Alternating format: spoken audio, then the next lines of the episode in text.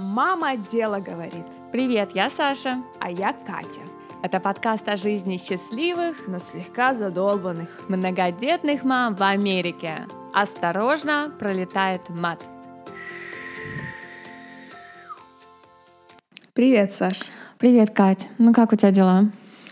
Ой, ну нормально, но мне спину прихватило. Сегодня целый день хожу в позе бегущего египтянина. Боже мой, почему? Вчера сходила так удачно в зал и как-то подняла гантелью, не зафиксировав спину, и мне теперь булыть вава. Господи. Как будто бы мало в твоей жизни что болит. Не говори, кума, сама люблю военных. Но а, хотела тебе рассказать, пока стояла в очереди за шейком протеиновым, а, подслушала разговор двух мам, двух подруг.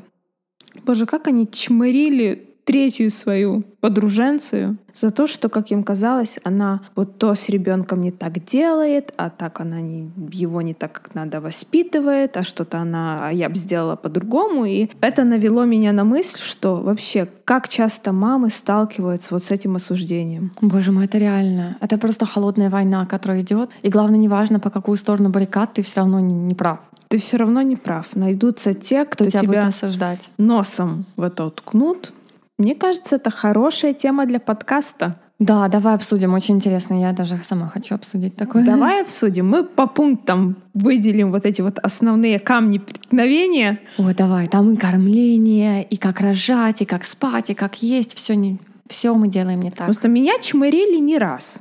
У меня как-то это, мне может, тебе просто в глаза не говорили? Мне просто пофигу немножко. У меня такое, знаешь, немножко дзен к этому отношению.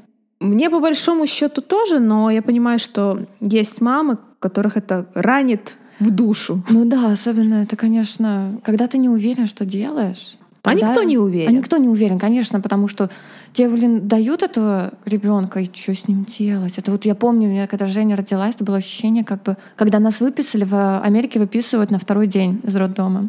И нас выписали, мы с Сережей такие, а окей, что мы домой забирать уже сами? А что, с нами доктор не пойдет? А можно пожить в больнице хоть первый месяц? Нам ужасно не хотелось уходить. Так, дружочек, давай с тобой по косточкам разберем. Давай. Первый пункт, за который тебя зачмырят, это эпидуралка. Потому что говорят, ты как, с эпидуралкой рожала или сама? Как будто бы с эпидуралкой за тебя...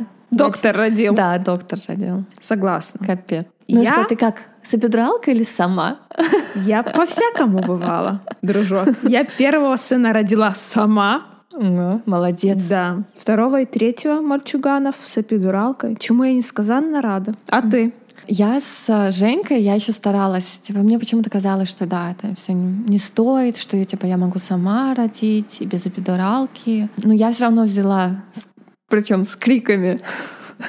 Сдалась в конце. Да. Подумала, ну это геройство в попу. На последние полчаса, и я помню это ощущение, когда тебя делают укол, и у тебя такое, тебя прям расслабляет, и даже поспать успела там где-то минут 20. Потому что я рожала 24 часа. Нифига себе. Угу. Вот, кстати, все зависит от болевого порога женщины, как ни крути. Я первого сына рожала без эпидуралки три часа всего. То есть Вау.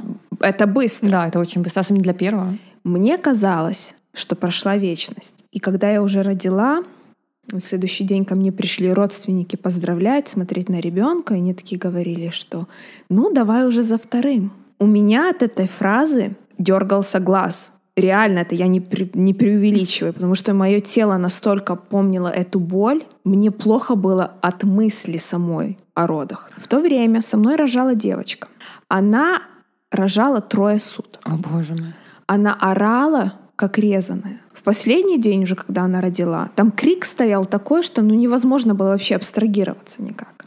Прошло пару часов, я пошла ее проведать. И она такая смотрит на меня, улыбается, говорит, Катя, ну посмотри, ну я там два раза пикнула, и вот он лежит, радость моя, я уже второго хочу. То есть ты понимаешь, как оно все по-разному ну бывает? Ну да, вот мне кажется, это, знаешь, выплескиваются гормоны, когда рожаешь. У меня тоже такое же было ощущение. Мне казалось, что вау, все, вот прям какое-то умиротворение. Вот в эту секунду, когда они родились, у меня было такое умиротворение. Мне казалось, что не было, мне не было больно вообще. Вот вторые роды я, как ты, терпела, держалась до последнего. Я думала, что вот, ну, первая же родила сама. Ну, еще значит, могу. еще могу, значит, могу. Оказывается, не могу. И я знаю, что, наверное, мамы сейчас вооружатся статьями и скажут, что вот это вредно для ребенка. Ребята, я с этим лично не соглашаюсь, вы можете не согласиться со мной. Я не знаю. У меня, например, с близнецами эпидуралка сработала только ровно наполовину тела. Ровно наполовину. На одного близнеца. Да. Так. То есть я как бы себе, конечно, мне было не так больно. Ну, то есть мне в одной половине не было вообще больно, а во второй было больно, как должно быть. То есть это тоже странно. Оно как бы работает, но не, не совсем, в общем. Ты знаешь, что если вот со вторым ребенком мне иногда так было немножко стыдно признаться, что я взяла эпидуралку после своих первых родов, Мгм. То с третьим я уже, знаешь, так расслабилась, говорю, да, брала. Если такая есть опция, и мне так комфортно, извините. Ну да, вот мне кажется, что важно, что, допустим, кто-то рожает без эпидуралки, это его выбор, он так вот решил и себя настроил, не знаю, там учится же гипнозу для э, родов и так далее. Тот, кто решил рожать без эпидуралки, хорошо, но не герой. Не надо идти на- на этот героизм ради героизма. Никто медаль ты- за это не дает. Да, если ты выбрал для себя, что так ты хочешь, то хорошо, конечно, так и делай. Но если ты не выбрал, то тоже ничего страшного. Ты от этого не становишься ни хуже, ни лучше. Ничего не меняется, если честно. Ты все равно становишься мамой, Да. как ни крути. Нужно заметить, что здесь в США у тебя есть возможность составить свой план родов. И меня спрашивали наперед, хочу ли я эпидурал или не хочу, как я вообще планирую болью бороться. Я им сказала, что давайте мы не будем планировать ее брать точно, но если я попрошу, уже буду орать бешеными глазами, умолять вас, тогда вы мне ее предоставите. Да, я тоже, я своему врачу говорила, что я как бы не хочу, особенно с Женькой. Просто с близнецами, если честно, там вообще другая ситуация. Тебя особо ничего не спрашивают, потому что даже говорят, что давай-ка лучше сделаем эпидуралку, потому что если вдруг экстренная кесарева, а близнецов в Америке ты рожаешь сразу в операционной. Да, потому что риски. другое- да, риск очень высокий, поэтому там другое абсолютно отношение. Тебе меньше спрашивают, больше говорят, что нужно делать. Хотя я могла отказаться, но они мне просто говорили, что будет проще. Если вдруг что, мы будем, у нас будет больше контроля. А с Женькой меня спрашивали, потому что была абсолютно нормальная беременность, без каких-либо осложнений. Я тоже говорила, что я как бы не хочу, но анестезиолога далеко не отпускайте, типа того. На всякий случай вонючий. Да. А, ты знаешь, Сашунь, за кого мне вот искренне обид? За тех мам, кто прошел через C-section, кесарево сечение. Их вообще со счетов сбрасывают. Да, это типа... Ты «Ага, не ну, рожала. Кесарево, конечно. И все забывают, что иногда вот эти вот отходники после кесарева еще Конечно, хуже. это полостная операция. Это очень сложно, и ты потом ничего не можешь вообще делать. То есть если я вот как я рожала, и через там день я уже делала все, что я делала обычно. Мне было нормально. То есть меня, ну, мне так как-то легче проходило это все. Если у меня было бы кесарево, то, конечно, я бы лежала. То есть ты не можешь вставать, ты не можешь там ничего делать. Это ужасно. Так что мамы, у кого было кесарево сечение, мы посылаем вам поддержку, лучики добра, вы крутые бабы. Я, кстати, очень много о кесаревом читала перед близнецами, потому что была великая, как бы великая вероятность того, что будет кесарево. И да, там такие дебаты в интернете, боже мой. Вообще, если ты хочешь как бы загнаться, надо пойти погуглить. Или с кем-то поругаться, вот Да. этот негатив куда-то вылить, вот надо идти на эти форумы. Да. Ох, там эгегей творится. Так, дружок, следующий у нас пункт — грудное вскармливание или бутылочка. Ох, я, кстати, и то, и то делала. Женька кормила грудью, и у меня как-то не было с этим проблем. Меня Ты ее долго кормила? До года. А с близнецами у меня был такой опыт. Я начала кормить их грудью. Ну, во-первых, чтобы вы понимали, сиси две и дитя две. Как бы вроде с одной стороны там все эти лактационные консультанты говорят, что как, ну все правильно, два ребенка, две груди, очень удобно. Но на самом деле ты просто в какую-то кабалу попадаешь. Ты закончил кормить одного, сразу второй проголадывать. И это нескончаемо. Ночью ты не спишь вообще практически. И кормила я их, значит, э, три месяца. Еще у меня была такая проблема, что Миша, как более активный член общества, ел быстро и много. А Полюша, она такая, она до сих пор так ест. Как будто бы она на светском рауте, ей надо тут э, немножко съесть, немножко поговорить. И она очень медленно ест. То есть ей не хватало? Ей не хватало, потому что она просто не успевала. Пока она там ест, Миша уже опять голодный. Большой семье Да. не щелкает. И она у нас э, вообще не спала первую неделю. Она постоянно орала. Мы думали, господи, что за ребенок нам достался. В общем, дали мы ей э, смесь еще, докормили ее смесью. И с тех пор ребенок спит по 9 часов. Она спала реально. Это единственный ребенок у меня, который спал с рождения по 9 часов. Я кормила своих всех троих по 16 месяцев. В конце у меня уже все сдавали, сдавали нервы, потому что они просыпались каждые два часа. Дай им сисю. Ну да, И уже не из-за того, что они голодные, это просто, знаешь, как пососать, успокоиться. А, Опыта с бутылочкой у меня не было. Мне хватало молока, еще соседских котов могла докармливать. Но я скажу, что у меня вообще нет осуждения. Я понимаю, что иногда приходится кормить смесью, потому что не хватает молока. Это особенность организма.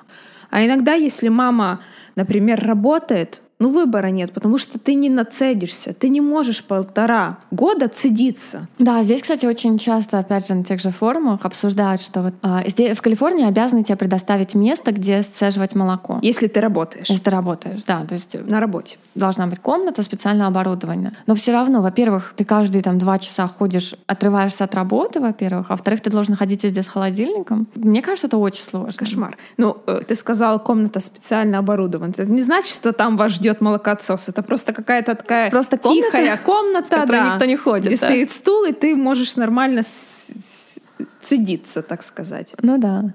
Следующий пункт. Спать вместе с детенышем или приучать его спать отдельно. Как ты думаешь? Я думаю, что мне, в принципе, все равно, спите вы со своими детьми или нет. Вот такой у меня вердикт. Ну, ты-то Я- спала? С Женькой мы... У нас Женька вообще такой этот э, экспериментальный ребенок. Мы на ней, конечно, много чего попробовали.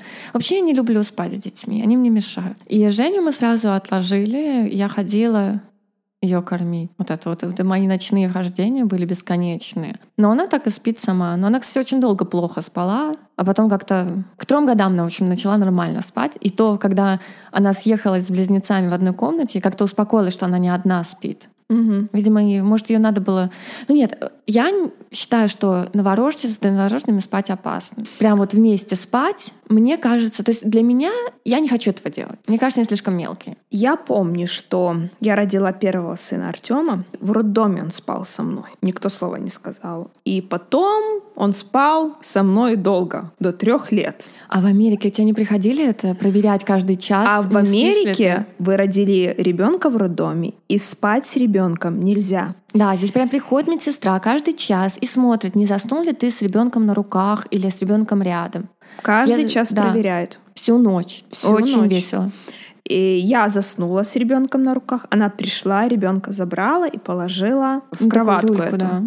И она мне сказала, что у них были случаи, когда мама заснула, роняла малыша. Это очень все опасно, и они не разрешают. Ну вот мне тоже кажется, что это как-то Я говорю лично со своего опыта. Ну да. Со мной э, Иги и Юлисик спали до 4 месяцев. То есть как со мной? Они ко-слипинг. У них была своя кроватка, которая была подставлена под нашу кровать. И я когда кормила их себе брала, и потом старалась их обратно ложить. Ну, когда получалось, когда я засыпала, раз на раз не приходилось. Но когда уже стукнуло 4 месяца ребенку, я понимала, что это влияет на качество моего сна. То есть он там где-то носом э, шморгнул, пукнул, все, я уже бумс, глаза открыты. То есть я Да. просыпаюсь без надобности. Он чихнул, я уже все, не сплю. А когда он в отдельной комнате, даже если камера стоит, ты не просыпайся по таким мел- мелочам. Плюс, как ни крути, вы можете со мной не согласиться, но а, если ребенок спит с вами, это влияет на вашу сексуальную жизнь.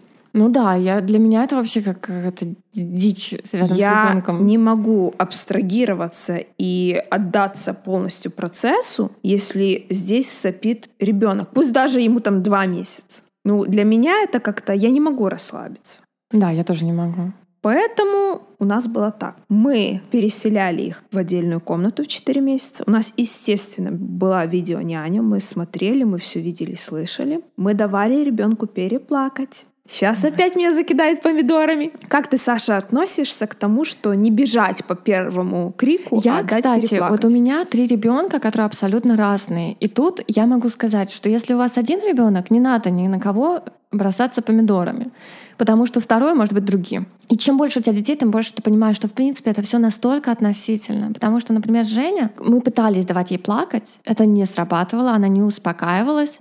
Мы плюнули, она, в общем, ходили к ней как на это, на работу к себе. Вот. Потому что с ней это не работало.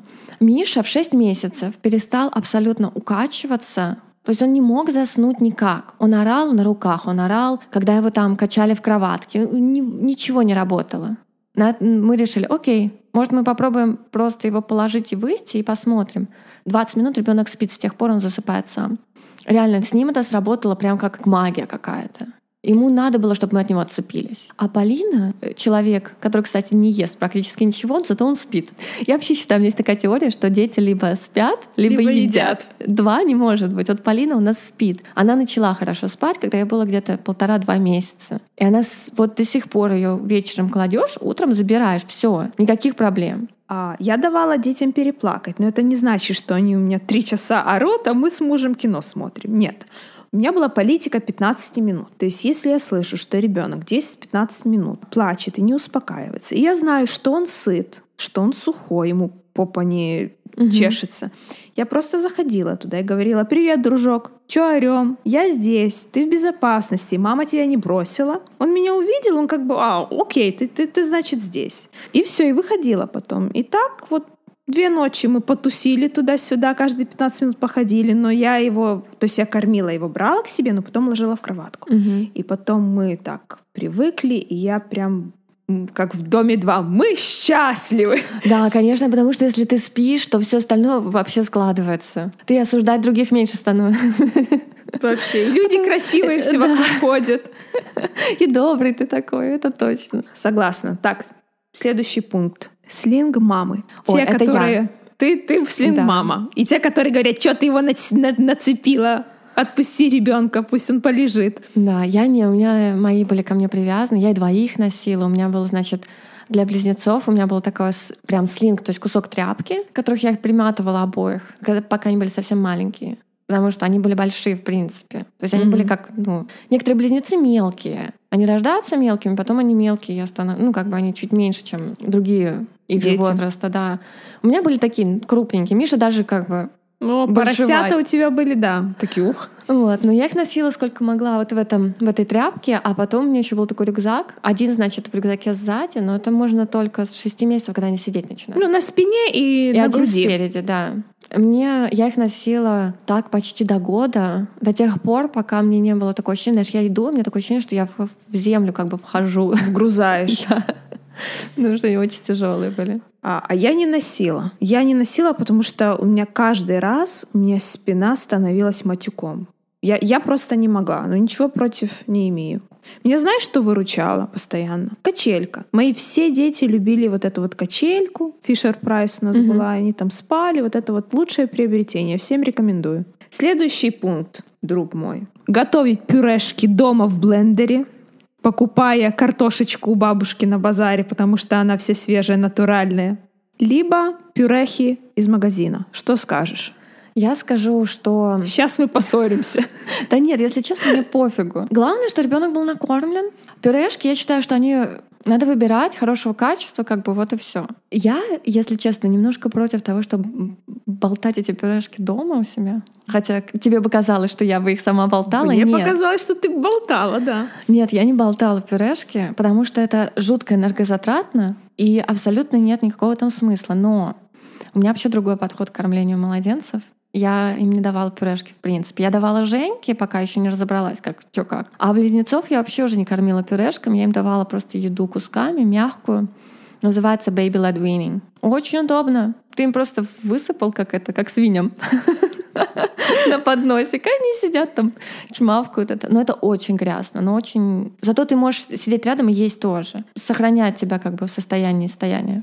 Я давала пюрешки из магазина, из магазина, но я давала им тоже есть их самим. То есть я сразу ложку в руки, они раз в рот попали, раз куда-то в глаз, Ну да. на голову себе. Похожий у меня был прием. Ну да, это очень плане. удобно, потому что ты хоть немножко успеваешь что-то сделать. Но я вспомнила, как когда-то нам, а, наши мамы, а мамам бабушки жевали еду. Ну, Сейчас это кажется, покажется вообще дико. Ну Как да. ребенку жевать, пожевала в рот. А когда-то это было нормой. Я помню хорошо, тетя моя а, жевала брата. Я смотрела на это, так думала, вау, я маленькая была.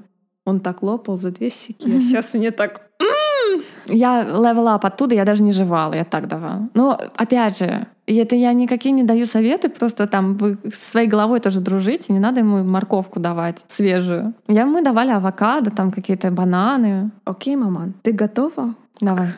Это какой по счету пятый. Здесь, в Америке, это даже не обсуждается. То есть все пришли к заключению, что это необходимо. Но когда я обсуждала с подругой этот вопрос, на меня накинулись, что ну вообще бред какой-то. Это автокресло. Я когда смотрю в Инстаграме сторис, у меня просто мне реально я смотрю сторис, как едет какая-то семья с ребенком, и ребенок болтается по салону машины, не пристегнутый, и я прям смотрю и вижу, как он вылетает в аварии в лобовое стекло и летит куда-то. Я не могу отделаться от этого видения. Ты знаешь, я один раз пыталась объяснить вот твоими словами, но и мамаш это все, на что она мне сказала. А ты знаешь, сколько детей в машине заживо сгорели, потому что их не успели отстегнуть из А она автокресла знает? при аварии? Ты представь. Она знает, сколько сгорело, потому что я уверена, что сгорело меньше, чем вылетело в лобовое стекло. Я не знаю. Ладно, Нервы берут, скажи, я про это Ужасно. думаю, и прям прям- хочется кричать. Я помню, у меня как-то подружка приезжала к нам сюда с дочкой. Дочке тогда ее было 4 года. Женьке был год. И она говорит, э, ну, типа, вы встретите меня с поезда? Я говорю, окей, а автокре- а автокресло у тебя есть? Он говорит, ну, ни о чем из России повезем. Я говорю, ну, хорошо. Ты мне предлагаешь купить его здесь или что? Вы возьмете в аренду. Как, как это будет? Говорит, ну мы что, когда едем до вашего дома, а там разберемся. Я говорю, «Н- нет, мы никуда не поедем. Ребята, я не если, свою машину. если в ребенка». Америке вас а, останавливают копы и ваш ребенок не то чтобы не пристегнут, не в автокресле, вам такой штраф паяют, еще вас социальные службы потягают за задницу за Да. то, что вы, как сказать, Ну, ты просто, ты как бы да, оставляешь ребенка в опасности. в опасности, да, вы, вы реально плохой родитель. Да. Вам это так и скажут в морду, официально. Официальные органы, да. Официальные здесь вообще- органы. Здесь все очень сложно. Задом наперед должен ребенок ездить минимум до двух лет в Калифорнии, а лучше бы до четырех. У меня Артем э, сидел в машине на бустере, это такой подсрачник, на который садишься, чтобы он тебя под- поднимает чуть- чуть-чуть, чтобы э, ремень безопасности не был на шее у ребенка. Ну да, то есть это один из видов автокресла. Да, только он без спинки. Он, наверное, до 8 лет сидел, пока он не вырос вот до того э, уровня, когда безопасно ездить без Ну да. бустера. Здесь еще здесь все не по возрасту, а именно по росту и весу. Потому что Бывают же мелкие, а бывают наоборот крупные. Есть заключительное слово, Саша, для мам, Ездите в которые... автокреслах, пожалуйста, пожалуйста. Это очень-очень очень поможет мне оставаться в сознании, когда я смотрю ваши сторис. И не объебукать вас мысленно хотя бы. Так, маман. Следующий пункт. Может, эти мамы, которые работают и которые дома сидят, ни черта не делают. А те мамы, которые дома сидят, ни черта не делают, Тут вообще это бесконечно, мне кажется, можно обсуждать. это бесконечно. Те, которые сидят дома, говорят, что «О, вы бросили своего ребенка, как вы вообще можете работать? А те, кто работают, говорят, а что вы вообще делаете? Сколько можно сидеть? Да, вы же там э, отупеете. Вот это вечное противостояние. Хотя я почти уверена, что ни одни, ни вторые практически никогда не выбирают свое положение. Давай с тобой скажем, что э, в Америке э, не каждый может позволить себе сидеть дома, например, там три года, пока ребенок не пойдет в сад. Потому что декрет официальный здесь 12 недель. Да. А дальше ты хочешь сидеть дома, сиди, но твой муж должен зарабатывать столько-то, чтобы прокормить всю семью, потому что ты не работаешь, естественно, прибыли нет. Либо Да. если ты работаешь, ты платишь за садик или за ясли, или куда там. Да, ясли те же самые. Нужно сказать, что в Калифорнии, если папа и мама работают, и они платят определенную сумму за ясли или садик, потом они эти деньги, какая-то порция, или иногда даже все, там зависит э, от некоторых факторов, а возвращаются Налоговым вычетом. Tax return, да. Я терминология не владею, ну вот. Ну да, но иногда здесь бывает такое, что наоборот мама не идет, не выходит на работу, потому что ей дешевле сидеть с детьми, например, если рождается там третий ребенок, Да, чем платить за чем садик. платить за садик. Я не осуждаю ни рабочих мам, ни тех, кто сидят в декрете. Я вот осуждаю тех мам, которые осуждают. И богу, мне кажется, вообще все вот это осуждение, оно идет из того, что у тебя рождается ребенок, ты вообще не знаешь, что с ним делать. И ты начинаешь смотреть, ага, вот это так делает. Нет, это кажется мне плохо. Я ее поосуждаю. Я буду делать вот так, но ты всегда не уверен до конца, правильно ли ты делаешь, поэтому ты как бы от этого страха, который в тебе, и неуверенности начинаешь осуждать. И я заметила даже по себе, с тем, как дети, количество детей растет в твоей семье, осуждение уменьшается, потому что ты понимаешь, окей, вот этот ребенок орал просто потому, что он оручий ребенок. И родитель здесь ни при чем. У меня вот, например, Миша с Полиной, это просто для меня какое-то открытие было в том плане, что они родились в один день, почти в один час. От одного отца. От одного отца. И даже от одной матери, я вам больше скажу. Но при этом, насколько это разные дети, насколько по-разному они себя ведут. Там, не знаю, например, я кормлю их одним и тем же, а едят они по-разному. Я укладываю спать их одинаково в одну и ту же комнату. Но спят они по-разному. И мы можем, конечно, говорить, что это вот просто того, который на полу в супермаркете орет, его плохо воспитали. Но возможно, что нет. Возможно, он просто такой, у него он такой эмоциональный ребенок которому надо просто выкричиться. У меня Михаил такой. Согласна, маман. Переходим к следующему пункту. Давай. Как лечить ребенка? Ну, мы это уже, в принципе, обсудили. Нет, Слушайте есть, подкаст номер есть два. мамы, которые считают, что э, вообще, не дай бог, купить какой-то там антибиотик, даже когда нужно. А лучше ребенку дать пропотеть, Банки поставить. банки поставить, горчичники, одну ложку сушеной жопы совы тертой в рот запихнуть, подорожник на лоб прилепить. То есть есть и такие. И они вот друг на друга орут. Ну да, одни говорят, что ты травишь его химикатами, а вторые говорят, что ты даешь ему типа болеть и не, не спасаешь его. Что, в принципе, мне кажется, правда, как всегда, где-то посередине. Потому Да. что зачастую не надо давать столько лекарств, сколько дают. А иногда надо дать, когда не дают. Да, мы уже Поэтому, это обсуждали, да. что есть ряд а, болячек, когда вот серьезные лекарства, те же антибиотики необходимы. Все. Но, кстати, хочу рассказать интересный случай, и это приведет вам пример о том, как в Америке это все замешано и завязано. Значит так, это было в Аризоне, по-моему, история, недавно, таки где-то месяц назад. Мама э, приводит ребенка к доктору, мальчику три года. У него температура 105. О, боже мой, это к 40 Это уже. 40, где-то 40 с, с чем-то температура.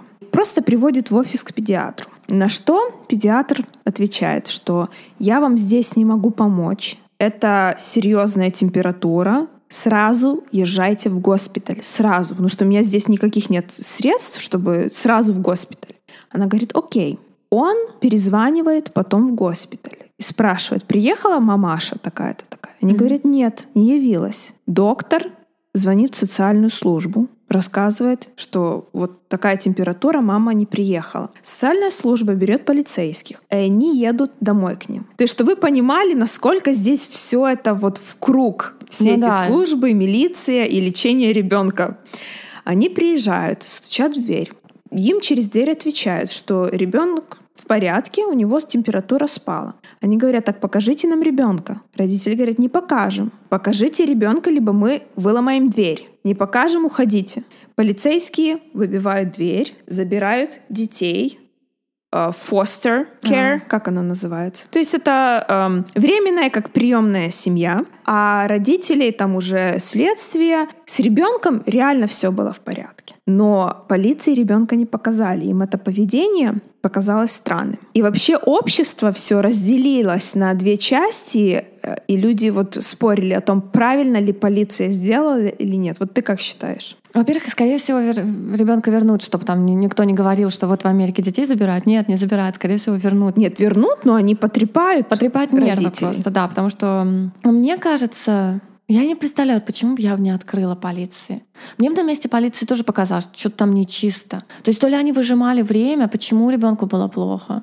Они пережидали, я не знаю, может, что-то они ему дали. Или, ну, я вот, у меня бы такие мысли на месте полиции были. Вообще изначально, почему испугался врач? Потому что такая температура, он подумал, что у ребенка начинается менингит. Ну да, это же воспаление какое-то. Ребенок маленький. У ребенка не было прививок вообще. То есть, но ну, это не было показателем для, для врача, потому что многие это все завязали вокруг прививок, что ну, кстати, он, а, отличная, да, другая, отличная тема. другая тема, что врач озлобился, потому что это был непривитый ребенок. Нет. Но я считаю, что полиция поступила правильно, и вообще система работает так, как надо, потому что хорошо, да, дверь выломали, родители на самом деле нормальные, их потрепают, детей вернут, все будет окей. А вообще априори скольким детям это могло бы вообще жизнь спасти?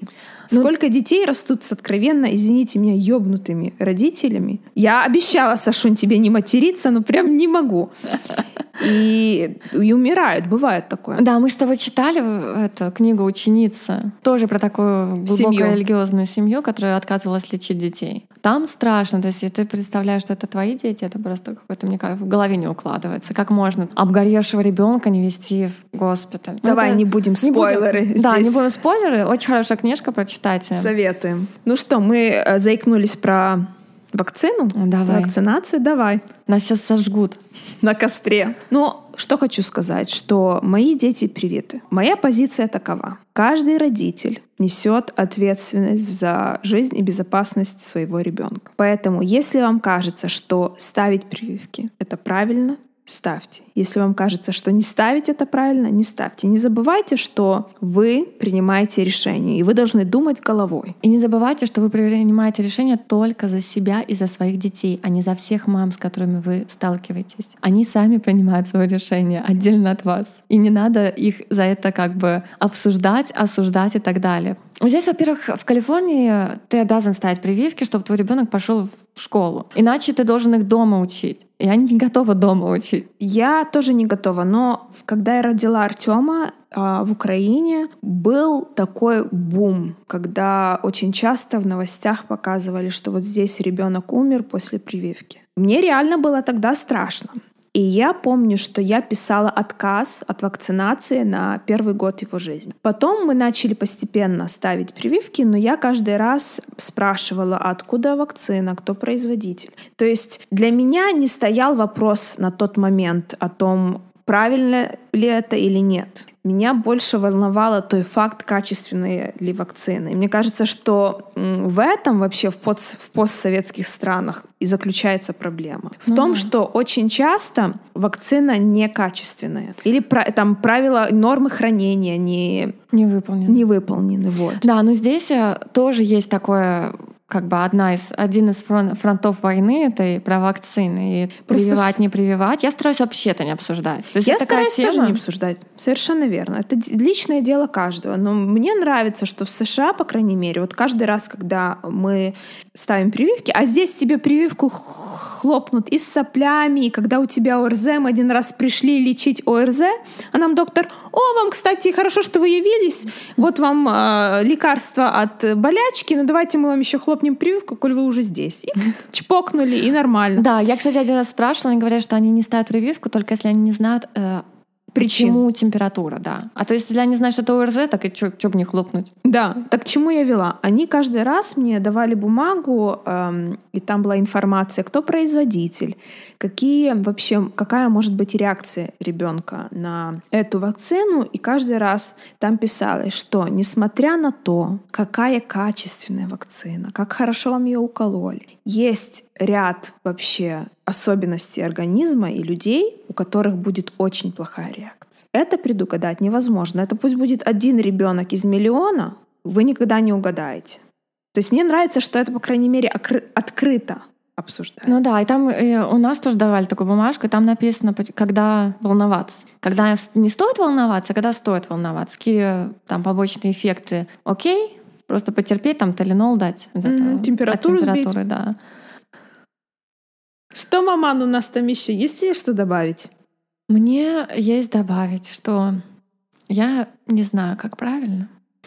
Я хочу сказать не то, что мы такие с Катериной святые тут сидим, и всех никого не осуждаем, мы такие все прям правильные. Нет, конечно, мы все всех осуждаем. Мы с Катей любим посплетничать тоже. Мы любим. Нет, я открыто осуждаю тех мам, которые не дают своим чадам продыха, у которых кружки от рассвета до заката, и ребенку никак, вообще некогда голову поднять, поиграть с друзьями или, я не знаю, мультик посмотреть. Вот я вас, мамаша, откровенно осуждаю. Я осуждаю тех мам, которые лупят своих детей.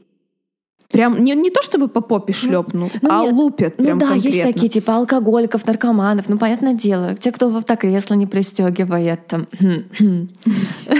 Нет, алкоголики, наркоматы, наркоманы это отдельная история. То есть, ну там как бы. Да нет, даже по мелочи. Ты иногда вот идешь там, не знаю, кого-то видишь, и как бы ты осуждаешь, потом думаешь, э, стоп, подожди, я не знаю, какая у них ситуация, не надо. То есть я не то, что я никогда не осуждаю, но я просто стараюсь этого не делать и как минимум уже не говорить. Ну, Саша, ну какая может быть ситуация у мамы, которая ногами избивает да, Нет, это другое, это понятное дело, это уже крайности. Нет, знаешь, там иногда, я не знаю, я вижу, как там кому-то на обед дают конкретный не еду, а вообще хрень какую-то. Меня, как э, человека, глубоко интересующегося диетологией, это ранит. Я помню, мы как-то к Женькиной подружке ходили на обед, в общем, мы ходили играть, и нам, нас накормили обедом. И дали эти peanut butter and jelly sandwiches и клубнички немножко на обед. При этом не целый даже кусок хлеба, а типа кусочки такие маленькие. Девочка там вообще ни черта не поела. А Женя все смела, а когда мы вышли от них, Женек такой говорит, ну что, мама, может, пообедаем сходим? Она была голодная. Да потому что это для, нее, для Жени это не еда абсолютно, это как бы десертик такой. Ну, типа, угостили в гостях вкусняшкой. Но с другой стороны, я же не знаю, как та девочка ест в целом. Может быть, это единственное, что она ест. Может, ее маме просто сегодня было в ломак готовить. Может, да, все что угодно может быть. То есть на, в единичном случае ты видишь какой-то маленький, маленький кусочек чьей-то жизни. Ты не можешь выстроить целую картину. Я тоже иногда даю там своим всякий шлак поесть. Редко, правда. Я но тоже это, но это у меня, допустим, это мой пунктик. И я этим увлекаюсь, поэтому там, я где-то наверняка косячу в другом месте. Кто-то меня видит и думает, вот, блин, чудовище. Слушай, вот в садике была такая ситуация. Э, в садике в Украине, должен, надо сказать. Там детям дают завтрак, обед и ужин. И была семья, они вегетарианцы. Они ребенку не разрешали, естественно, дело есть мясо. И когда давали ребенку обед, например, ему дают, им дают рис и котлету. Ему давали только рис. Угу. Ребенок плакал и просил котлету. Он хотел кушать, как, как детки другие. Преподаватель говорила, что извини, дружок, нет, потому что твоя мама категорически запретила тебе давать. А, никаких там медицинских противопоказаний не было. То есть это просто их убеждение, они не едят мясо и рыбу. Но ребенок каждый день страдает. Вот как правильно? Мне кажется, если честно, правильно, если ты как бы заморочился, то будь добр, налепи котлеток из э, бобов. Сои и дай ребенку. Ну да, то есть сделай какую-то альтернативу или давай ребенку с собой. Во-первых, ребенок на одном рисе ты, во-первых, долго не проедешь. Скорее всего, рис белый. То есть это быстрый углевод, который у ребенка переваривается вообще за считанные секунды. Он просто булку съел по большому счету. Ну, это так тоже нельзя как-то. Ты вроде как за здоровье своего ребенка радеешь, но есть очень много исследований, которые говорят, что да, вегетарианство это более здоровая диета. Это твой выбор. Но тогда будь добр, дай ребенку какую-то альтернативу. На Симу я вот я к своим детям каждый день в лоточек складываю, ничего не переломилось еще. Хотя у нас никаких этих ограничений нет, нам у нас просто не кормят в саду. Ну, нам-то проще, потому что у нас в садике каждый приходит со своим обедом. А когда дают всем одинаковое, а ты ешь вот только это. Если, мне кажется, вот смотри, вот хорошо, я так решила, у меня ребенок страдает. Ты идешь и говоришь, скажите мне, пожалуйста, на неделю вперед, какая будет еда на завтрак, обед и ужин. Высчитываешь уже из этого, смотришь, окей, будет рис котлеты, значит, я сделаю котлету из растительных белков. Будет потом рыба, значит, я сделаю, там, не знаю, обжарю тофу, примерно так же, чтобы оно выглядело. То есть ты ребенку даешь альтернативу, которая бы была адекватна. Мне кажется, либо так, либо уже позволь ему раз в день. Ну да, либо ты заморочился. Котлеты со всеми детьми, не надо его травмировать. Ну да, тут, конечно, надо что-то делать. То есть э, не надо кормить ребенка одним рисом. Пожалуйста. Тут тебе проснулся прям nutritionist. Да. Да, маман, вот такие пирожки с гашишем Ну бывают. видишь, опять же, мы как бы вот только что осудили бедную мать. А может она это, может у нее ребенок рисоед, она вот в это, в это верит. Да ничего она не хочет, я же их знала. Она просто уперлась рогом. Ей предлагали любые опции. Она говорит, нет. Но он плачет, сидит, понимаешь? Ну да, ну вот опять же, то есть если ты, если ты для себя что-то решил, так будь добр, возьми на себя ответственность за свое решение. То есть если ты решил не ставить, допустим, детям прививки, ты берешь ответственность учить его сам дома. Если ты решил спать с ребенком до 20 лет, ты берешь на себя ответственность, то, То что не жалуйся, в что тебе 20 секса нет тогда. Да, у тебя нет секса, и в 21 у него наверняка будут проблемы с, с его сексом. Ой, да. Ну и так далее. То есть каждое твое решение, ты должен просто его реально хорошо обдумать. Это очень сложно, и в принципе поэтому мы как бы все тут собрались жаловаться на то, что материнство довольно неприятная и сложная вещь. То есть приятная, но сложная. Все сводится к ответственности. Да, Как не крути. да. А я э, очень люблю ответственность. Ну что ж, я вот даже ответственность перед подкастом не люблю. Во что я вписалась?